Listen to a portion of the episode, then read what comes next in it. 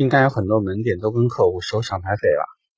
啊，不管说这个上牌费用，大家的叫法怎么叫，有的呢叫什么综合服务费，有的呢叫上牌费。呃，我们为了有时候平息一下客户的这个不爽，也会有很多品牌呢会给一些客户上牌礼包，让他觉得呢这钱花了，但是还是挺值的。这个费用少呢一两百，大家知道多一点的是多少？豪华品牌很多，大概都在三千到四千块钱。那这个呢，就有一些新来的顾问呢，就会觉得奇怪了。上牌听上去好像不复杂吧？不就交个税吗？可能那个保险很多都在门店买呢，也就验个车、选个号，甚至有时候选号呢，你拿着这个车架号也能在网上就选好了。呃，去的时候只要办手续就行。就这么点事儿的话，收客户几千块钱，客户愿意花吗？如果你真的见过一个身家什么几百万、上千万、几千万的一个客户，买一台车，雄赳赳、气昂昂的到这个四 S 呃到那个上牌的地方，然后由于对于上牌流程并不怎么清楚啊，然后被这个各种验车的这个师傅呼来吼去啊，或者说呢，在复印资料的时候呢，由于少复印了什么资料，很狼狈的去哪一个小复印点。这个交着小零钱排队复印，呃，受了一肚子委屈，你就能理解，其实他们对于交这点钱，他们并不那么在意，啊，他们很多人都能够理解一件事情，就是时间就是金钱，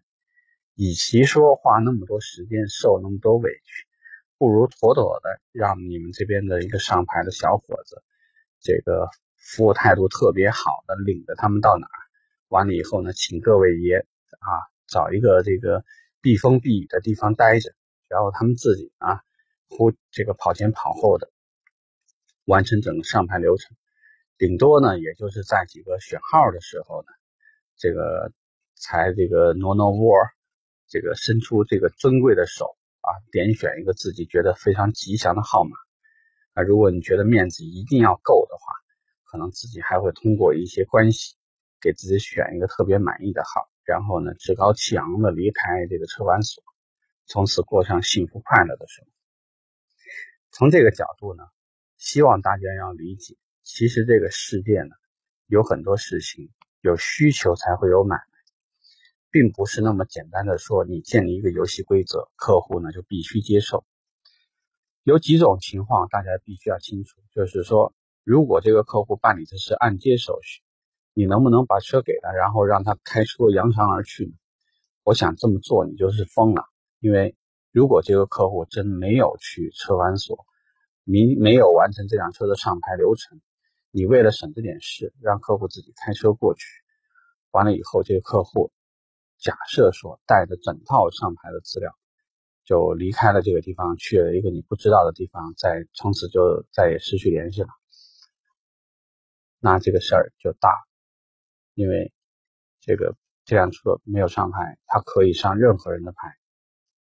发票虽然说你已经开具了，并不代表说他没有办法通过其他的渠道重新开一张发票。他可以用另外一个人的名字，可能就交一点税，就重新开了一张新车发票出来。完了以后，也许呢，就因为这个原因，这台车就在此就消失在茫茫车海当中。因为又没有办理抵押手续，所以这个车完全是失控的啊！我相信咱们也应该花不了那么大的代价，能够把这台车呢从这个大中国里面找出来。所以大家千万记住，不管多忙，如果这个车是按揭车辆，需要去车管所上牌，而且客户因为各种原因耽误了，跟着咱们上牌员去车管所的时候，你再怎么样都得安排一个大活人跟着客户。甚至有的时候呢，就得我们自己这个小心翼翼的把这个车开到车管所去完成上牌手续，并且呢，把所有的这个流程交到这个上牌同事那边，方便他办下一步的抵押手续。至于是说，如果客户自己付全款的，其实有一些呢，我也相信会有一些不愿意掏钱的。呃，你如果说告诉他大概这个流程是怎么怎么办。我很少看过客户说你冲过去真的就是一个小时以内你就能把事儿办完，因为平时我们都知道，上牌的同事每年呢都会不少的孝敬这个相关的部门人员，所以如果客户是自己一个人跑去的，除非这一天刚好所有的人都没有去，否则你就会在你面前不停的插队。这个上牌的这个客户呢也不清楚是不是真的那个人，之前已经把手续给到那验车的师傅，或者给到车管所里面的人了。那你只能吃闷亏，全程你只能候着，所以哪怕你第一个来，也有可能你最后一个才走。这个，当我们把这些事情呢都跟客户说一说以后，你会发现有些客户呢，就对那个小几百块、大几千块钱也就带过了。那很多时候呢，我们说呢会给客户赠送一个上牌的一个礼包，那你会选择什么呢？小的说呢，做个收纳箱，把这个叉车布啊、各种表板蜡什么的收拾收拾，给客户送一个，让客户心里舒服一点。大的话呢，会有一些真皮的一些箱子，也许你的进货价格四六八百，但是呢，对于客户而言，一般呢，我们会直接先报出一个两三千、三四千块钱的一个价格，因为客户反正别的地儿他也买不着，他没有可比性。但最终呢，主要的好处就是，就是客户嘛关键是心理上舒服上。舒服一点，不要让他觉得呢，花了冤枉钱就行。所以呢，对于客户而言，他不是不能接受任何一笔费用，关键是有一点，就是你能不能自圆其说，让他觉得这个钱确实应该花，花明白了，花理解了，这个事儿呢就不会有问题。